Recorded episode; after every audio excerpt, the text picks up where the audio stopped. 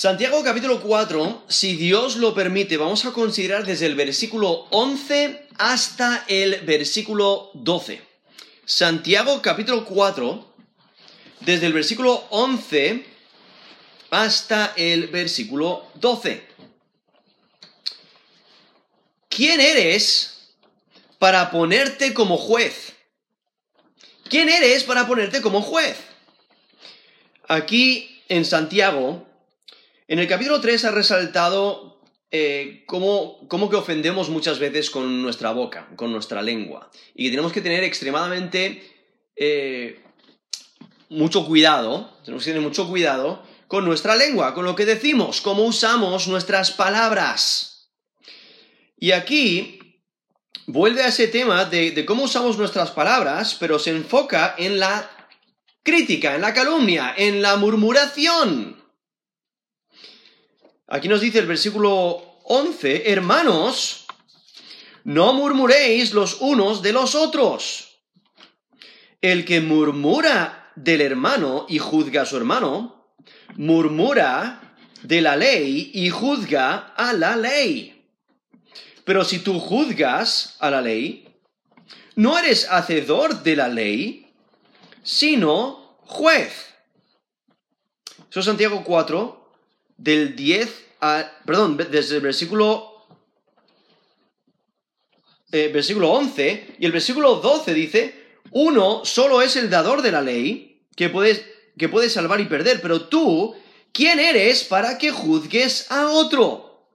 ¿Vale? Entonces, he leído ahí versículo 11 y versículo 12, donde, si notáis ahí, termina el versículo 12 diciendo, ¿quién eres para que juzgues a otro? Porque aquí está eh, resaltando como que la murmuración o el juicio de una persona, el, juzgar, eh, el, evaluar y eh, básicamente está diciendo que, mira, si tú criticas a alguien o le juzgas, le estás, le estás criticando todo lo que hace o, cómo se ve o cómo vive etcétera, pues realmente te estás poniendo como juez. Estás diciendo que tú eres el estándar a seguir, que tú, tu estándar es e incluso va por encima de la ley de Dios y que, que tú tienes esa clase de autoridad para juzgar y para determinar si alguien está haciendo lo recto o, o no. Lo cual nos eh, describe aquí el texto, que el único que tiene esa autoridad para juzgar, el único que puede eh, determinar el, estado espiritual, el, único que puede juzgar el, estado espiritual, el único que puede determinar el, destino de una persona es Dios. El único que puede, como nos dice aquí, en versículo 12, puede salvar y perder. O sea, el único que puede salvar y el único que puede condenar es Dios, porque Él tiene la autoridad. Nosotros no. Entonces, ¿quiénes somos nosotros para juzgar? ¿Quiénes, quiénes, quiénes nos creemos ser?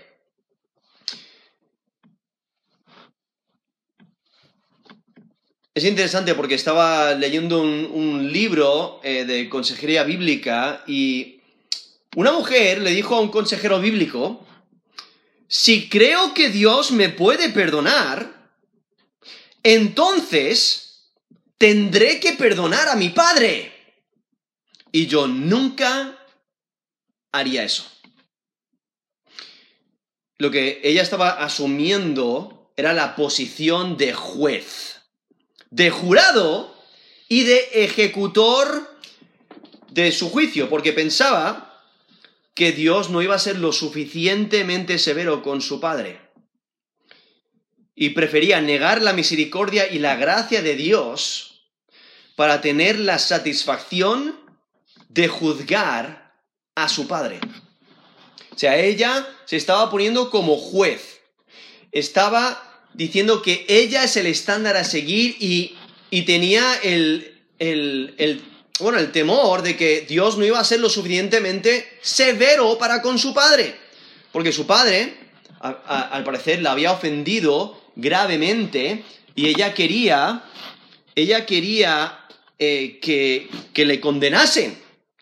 Pero si Dios era un Dios perdonador, si su padre se, si, si, su padre se arrepentía, entonces iba a recibir perdón. Pero eso, ella no quería eso, ella quería juicio, ella quería condenación, ella quería que recibiera lo que ella pensaba que se merecía. Y entonces vemos como ella se estaba poniendo en el lugar de Dios. La cuestión es que muchas veces nosotros actuamos de esa manera. Empezamos a apuntar el dedo, empezamos a mirar a nuestro alrededor y decir, ¿has visto lo que ha hecho esa persona? O mira, mira, mira cómo vive eh, tal persona.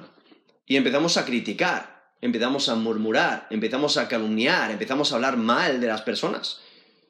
Eh, lo cual, eh, lo que resalta es cuando hacemos eso, que no estamos cumpliendo la palabra de Dios, no estamos cumpliendo el, el, amor hacia el prójimo que debemos de tener, sino lo que estamos haciendo es, es ponernos en el lugar de Dios Ah, estamos poniendo a un lado a Dios y a su palabra, y aunque decimos que estamos defendiendo la palabra de Dios, la realidad es que la estamos quebrantando. Y por eso esa pregunta, ¿no? Nos dice ahí al final del versículo 12, ¿quién eres para que juzgues a otro? Ahora aquí el versículo 11 dice, hermanos, lo cual, si notáis, eh, cambia esa, esa eh, de, la manera en que se dirige a ellos, porque anteriormente en versículo 4 dice, oh almas adúlteras, ¿no? Porque están siendo infieles a Dios, pero una vez que les ha reprendido, les ha llamado al arrepentimiento, ahora vuelve al trato de hermanos, no, hermanos en Cristo, y muestra el cambio del llamado del arrepentimiento a la exhortación, a una conducta correcta.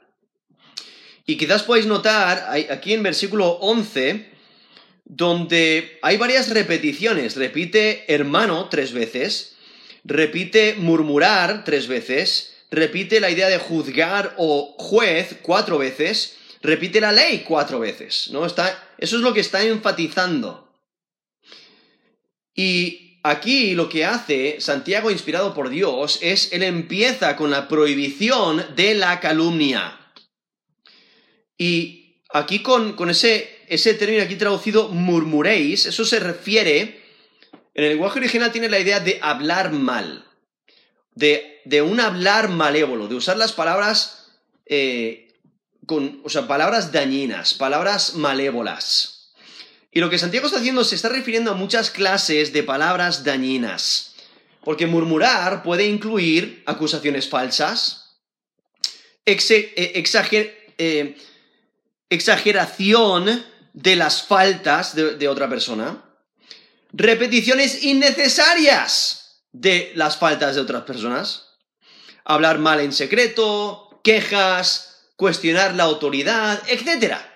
No, hay muchas maneras de murmurar, hay muchas maneras de hablar mal de otros. Y es que el, calumniador establece su propia medida y estándar. Y encuentra que su hermano en Cristo no llega a su propio estándar. Pero lo, lo, que hay que tener en cuenta es que no está usando la palabra de Dios como el estándar a seguir, está usando su propio estándar.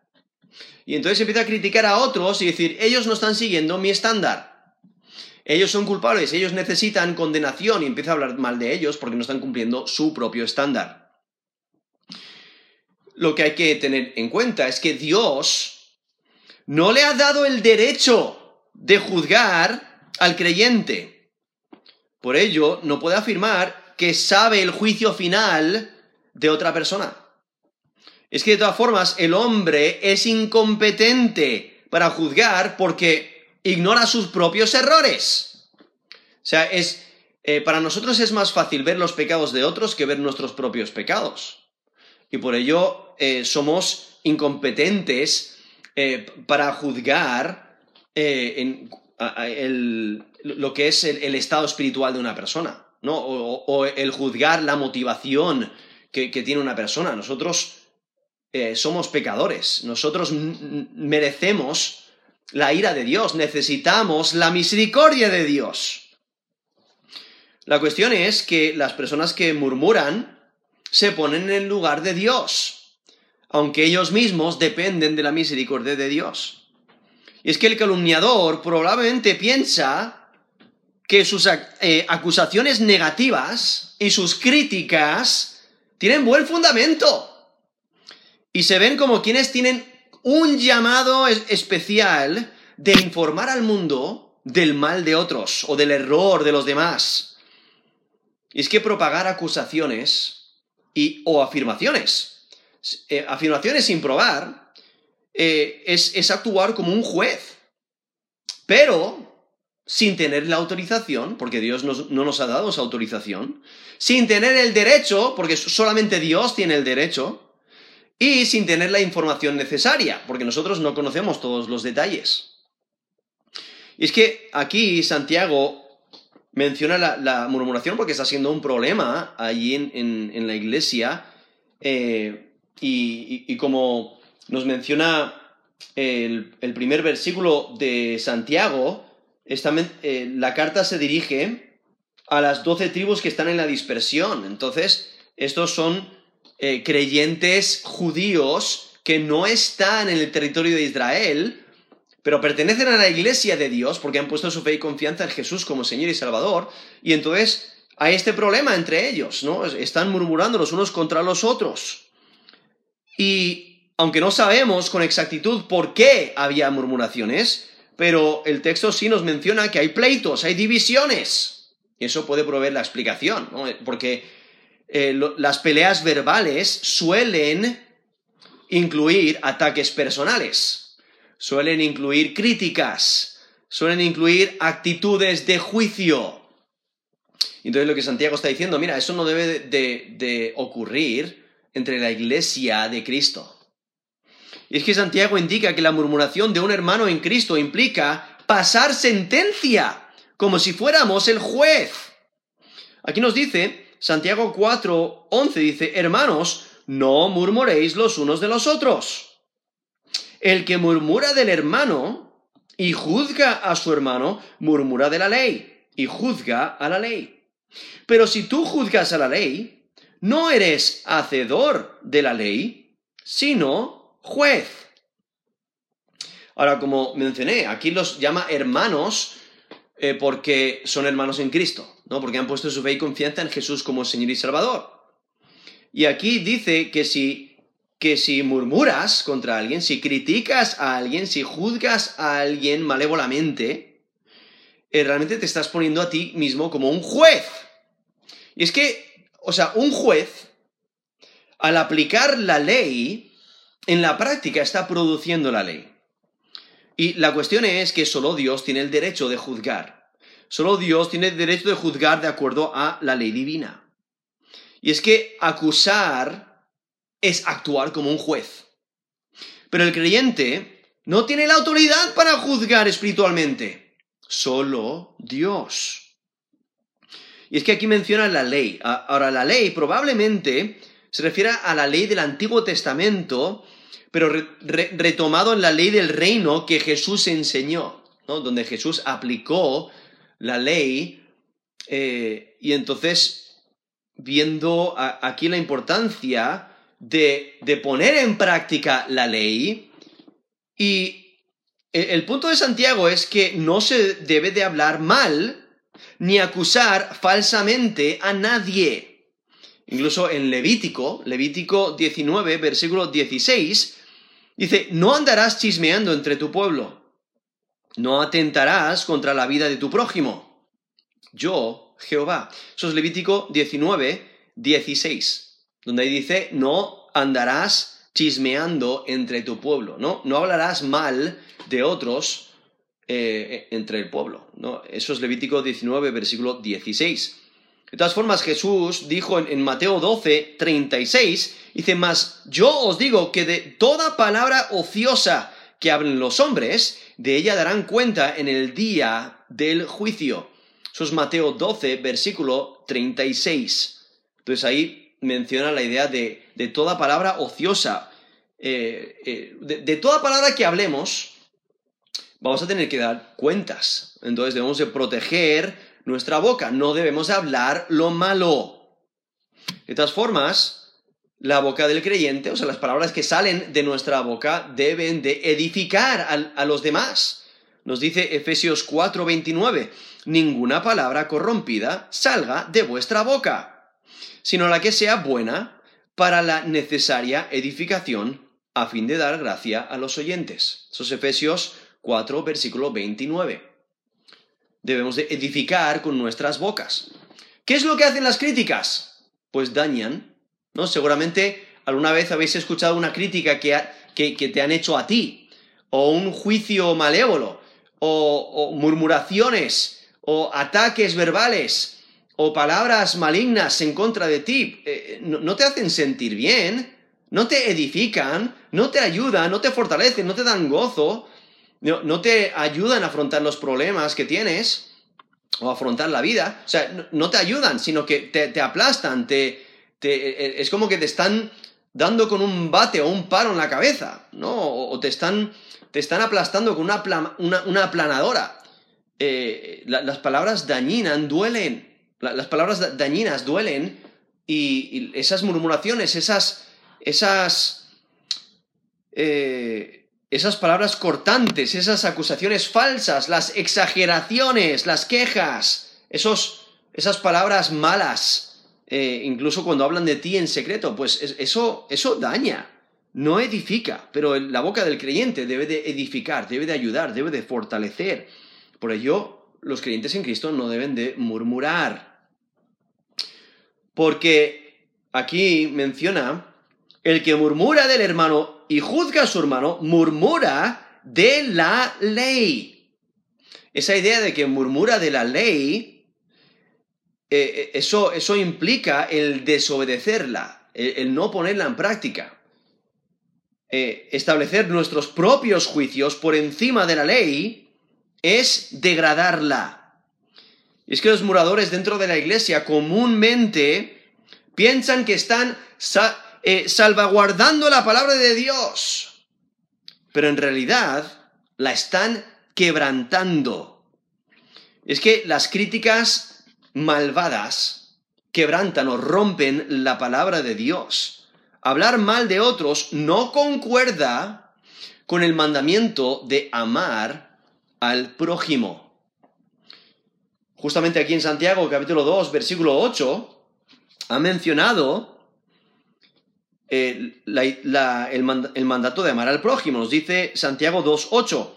Si en verdad cumplís la ley real conforme a la escritura, amarás a tu prójimo como a ti mismo. Bien hacéis, ¿no? Eso es lo que debemos de hacer, amar al prójimo como nosotros mismos. Eh, lo menciona Levítico 19, 18. Dice, no te vengarás ni guardarás rencor a los hijos de tu pueblo, sino amarás a tu prójimo como a ti mismo, yo Jehová. Eso es Levítico 19, versículo 18.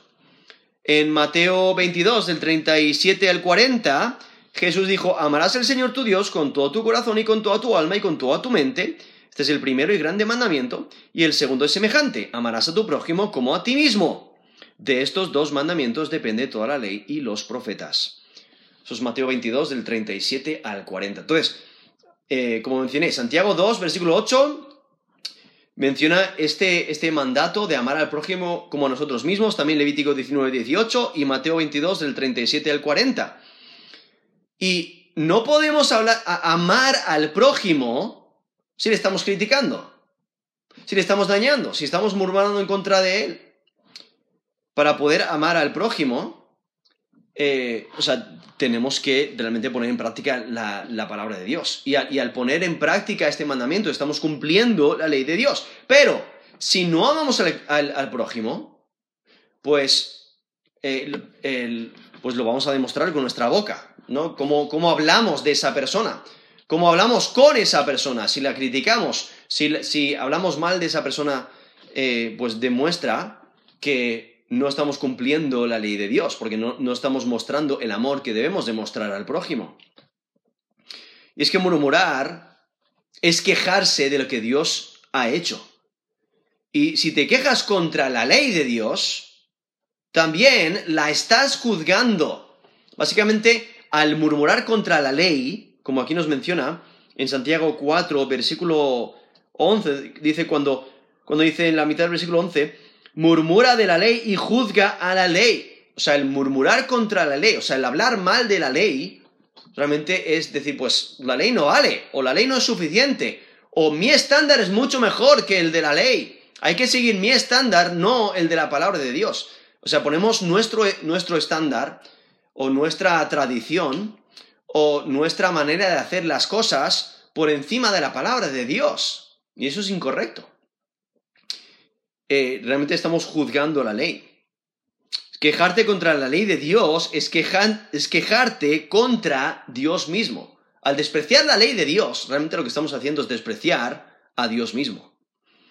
Poner tus juicios por encima de la ley es despreciar la ley de Dios. Por ello nos dice Santiago 5, versículo 9, Hermanos, no os quejéis unos contra otros para que no seáis condenados. He aquí, el juez está delante de la puerta. O sea, Dios es el juez soberano a quien debemos de, servir y obedecer y, debemos de, de, confiar en su palabra, de someternos ante su ley, reconocer que Él es el estándar de la rectitud, Él determina lo que es recto y Él tiene la autoridad para juzgar, entonces se lo dejamos en sus manos. Nosotros no tenemos esa autoridad.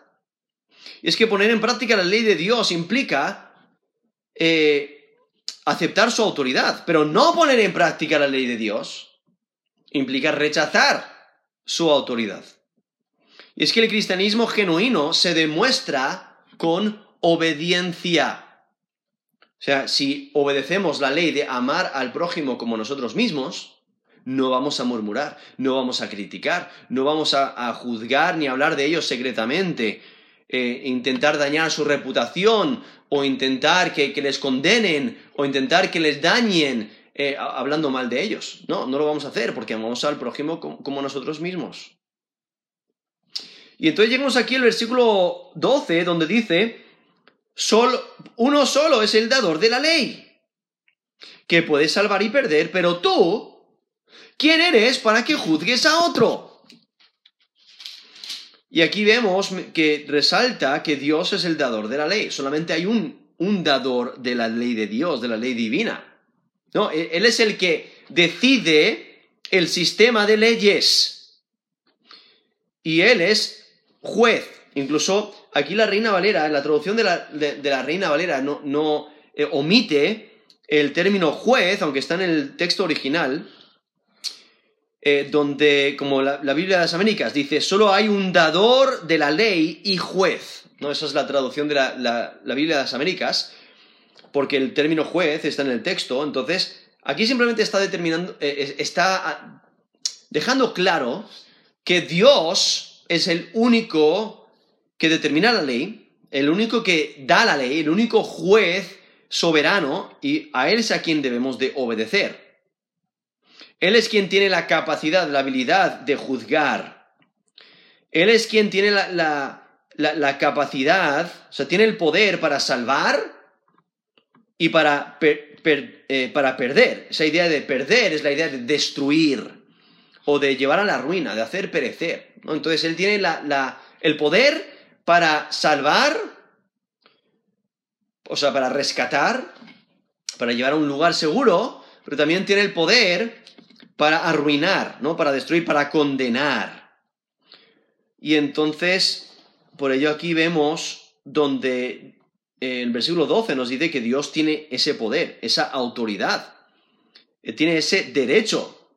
Pero dice, pero tú, ¿quién eres para que juzgues a otro? O sea, nosotros no tenemos el derecho que tiene Dios. O sea, juzgar a otros si juzgamos a otros, esa idea de juzgar a otros eh, conlleva infringir el derecho que le pertenece solo a Dios. Porque Él es el dador de la ley y Él es el supremo juez del mundo. Dios es quien establece lo que es recto y el que castiga al malhechor. Eh, solo el dador de la ley tiene el derecho de juzgar de acuerdo a su ley. Y él tiene el derecho para eh, declarar a alguien justo o a alguien eh, injusto. ¿no? Él tiene derecho para, para justificar o condenar. Y es que el juicio divino determina el destino eterno de las personas. El problema es que nosotros muchas veces intentamos usurpar el puesto de Dios, intentamos desempeñar el papel de Dios, intentamos ponernos en su lugar y juzgar a otros y determinar que nosotros somos el estándar que todo el mundo debe de seguir, nuestra, nuestra ley va por encima de la de Dios o nuestra interpretación va por encima de, de, la, de la, de Dios y, y entonces eh, queremos que todos pues eh, vivan como nosotros determinamos que deben de vivir, que hagan lo que nosotros determinamos que hagan, ¿no? Y ponemos nuestra palabra por encima de la palabra de Dios. Pero, ¿qué autoridad tenemos? Por eso dice la última parte del versículo 12, ¿quién eres para que juzgues a otro? O sea, ¿qué autoridad tienes para juzgar a tu prójimo? Porque solo Dios puede salvar y destruir. Nos dice Mateo 10, 28, no temas a los que matan el cuerpo, mas el alma no pueden matar. Temed más bien aquel que puede destruir el alma y el cuerpo en el infierno. Donde ahí identifica a Dios como aquel que tiene la autoridad, él puede destruir el alma y el cuerpo en el infierno. Él tiene la autoridad para condenar, pero también la autoridad para salvar. Y es que Dios es el único que determina el destino espiritual de los individuos. Ningún creyente tiene el derecho de tomar tal decisión. Y es que aquí está hablando de, de, juzgar de forma malévola. No está, aquí Santiago no está eliminando la responsabilidad que tiene la iglesia de, de juzgar entre dos hermanos que quizás tengan un pleito, o de echar eh, a alguien que persiste en pecar, ¿no? Porque vemos varias veces en, las escrituras donde nos dice que debemos de, juzgar ah, si alguien está haciendo lo malo. Eh, como nos dice en Mateo 18, del 15 al 17, Dice, por tanto, si tu hermano peca contra ti, ve y repréndele, estando tú y él solos. Si te oyere, has ganado tu hermano. Mas si no te oyere, toma aún contigo a uno o dos, para que en boca de dos o tres testigos conste toda palabra. Si no los oyere a ellos, dilo a la iglesia. Y si no oyere a la iglesia, tenedle por gentil y publicano. Eso es Mateo 18, versículo, eh, versículo 15 hasta el versículo 17 donde menciona ahí la disciplina en la iglesia, lo cual eh, implica la idea de, juzgar. y entonces, aquí Santiago no está eliminando la responsabilidad que tiene la iglesia de juzgar ¿no? entre, entre hermanos, si tienen pleito, o incluso de echar al que persiste en pecar como hemos visto ahí, como acabo de leer ahí en Mateo 18 del 15 al 17. Aquí lo que está mencionando Santiago es esta, esta crítica eh, malévola, esta actitud egoísta, esta ambición propia que están demostrando, incluso ya, ya les ha reprochado, aquí Santiago les, ha reprochado por, por, estos pleitos, por esas malas palabras que, eh, han usado, esas esas codicias, esos, eh, eh, esos pleitos, las guerras que están teniendo entre ellos, que, nos han mencionado ahí los, el, bueno, el capítulo 3 y capítulo 4 en especial.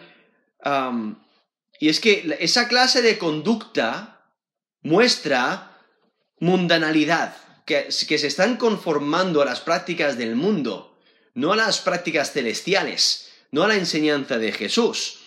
Nos dice Santiago 3, 14 al 16. Pero si tenéis celos amargos y contención en vuestro corazón, no os jactéis, ni mintáis contra la verdad, porque esta sabiduría no es la que desciende de lo alto, sino terrenal, animal, diabólica. Porque donde hay celos y contención, ahí hay perturbación y toda obra perversa. Y si vamos, eso es Santiago 3, del 14 al 16. Si vamos al capítulo 4, versículo 1, dice, ¿dónde vienen ¿De dónde vienen las guerras y los pleitos entre vosotros? ¿No es de vuestras pasiones las cuales combaten en vuestros miembros? Eso es Santiago 4, versículo 1. Y, les está reprochando porque se, están conformando a las prácticas del mundo. Están siendo idólatras espirituales. Están, están adulterando espiritualmente. Porque no están completamente entregados a Dios, sino están eh, sirviendo a otros dioses. y están sirviendo a sus propios deseos. Están sirviendo al mundo y poniendo en práctica lo que ellos hacen y por ello los puede llamar en Santiago 4.4, oh almas adúlteras. ¿No sabéis que la amistad del mundo es enemistad contra Dios? Cualquiera pues que quiera ser amigo del mundo se constituye enemigo de Dios. Entonces, esta conducta de criticar a otros, de murmurar, de hablar mal, de esos juicios malévolos, eh, pues eh, eh, muestran esa, clase de, de palabras, de críticas, de actitudes muestra mundanalidad. Y es que tal conducta se debe de reemplazar por la sabiduría celestial. Por eso en Santiago 3:17 dice, pero la sabiduría que es de lo alto es primeramente pura, después pacífica, amable, benigna, llena de misericordia y buenos frutos, sin incertidumbre ni hipocresía. Eso es Santiago 3, versículo 17, donde realmente hace un contraste muy grande entre la sabiduría del mundo y la sabiduría celestial. Porque donde reina la sabiduría del mundo, pues hay toda clase de maldad, toda clase de pleitos, toda clase de, problemas. Hay celos, hay contención. Y por ello Santiago dice en, en Santiago 3.15 que esa sabiduría es terrenal, o sea, de este mundo, es natural, es de, es de la carne y es diabólica. O sea, el origen es Satanás. Pero la sabiduría celestial, su origen es Dios y por ello es pura, pacífica, amable, benigna, llena de misericordia y de buenos frutos, sin incertidumbre ni hipocresía, nos dice ahí Santiago 3, versículo 17. Entonces lo que, lo que Santiago está resaltando es que no debemos de poner en práctica eh, lo que hace el mundo. Incluso coquetear con el mundo es incompatible con una dedicación completa a Dios. Y nuestra boca, nuestras actitudes, de la manera que vivimos, demuestra si estamos sirviendo a Dios o no. Si Él es nuestra prioridad o no. Y, por ello, vemos aquí, justo antes, ¿no? el texto anterior a este, de, en Santiago 4, del 7 al 10, vemos como Santiago ha resaltado que Dios está dispuesto a perdonar y a restaurar aquel que se humilla, aquel que se humilla delante de Dios, busca a Dios, se acerca a Dios, se arrepiente de sus pecados y clama a Dios y Dios le perdona. Dios restaura esa relación. Nos dice Santiago 4 del 7 al 10, someteos pues a Dios, resistirá al diablo y huirá de vosotros. Acercaos a Dios y Él se acercará a vosotros. Pecadores, limpiad las manos y vosotros los de doble ánimo, purificad vuestros corazones.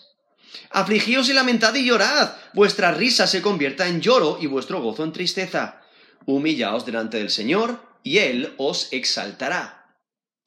Eso es Santiago 4, del 7 al 10, y podéis notar cómo eh, les está haciendo un llamado al arrepentimiento genuino, donde hay limpieza de manos, hay en, el sentido de, estas herramientas que tenemos para poner en práctica diferentes hechos, pues debemos de, limpiar nuestras acciones, nuestros hechos, eh, y, pero también nuestros corazones. Por eso dice, purificad vuestros corazones.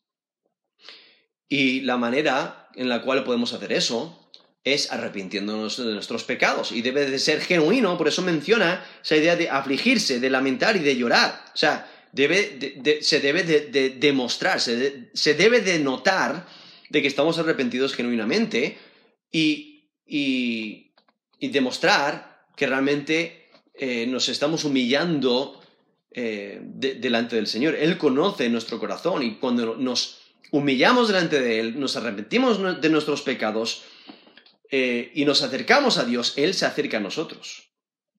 Y por eso nos dice al final del versículo 10, y Él os exaltará.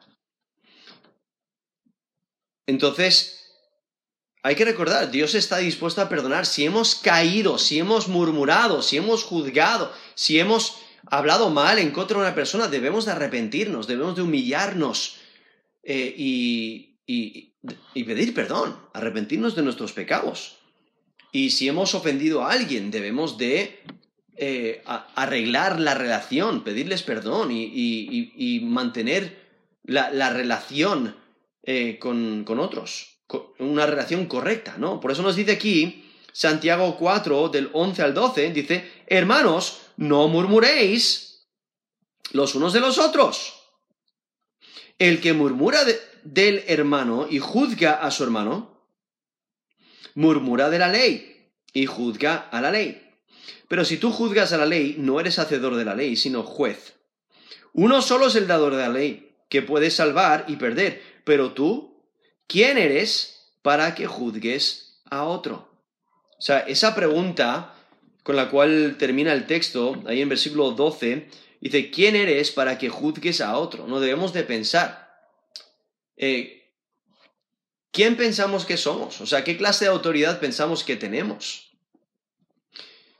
Porque cuando murmuramos, estamos hablando mal de una persona y no estamos poniendo en práctica la ley de amar al prójimo como nosotros mismos. Entonces, no podemos afirmar que estamos defendiendo la palabra de Dios, porque en realidad la estamos quebrando, la estamos rompiendo. Entonces, al murmurar, no estamos cumpliendo la palabra de Dios, que es lo que estamos haciendo. La estamos eh, rechazando, la estamos degradando.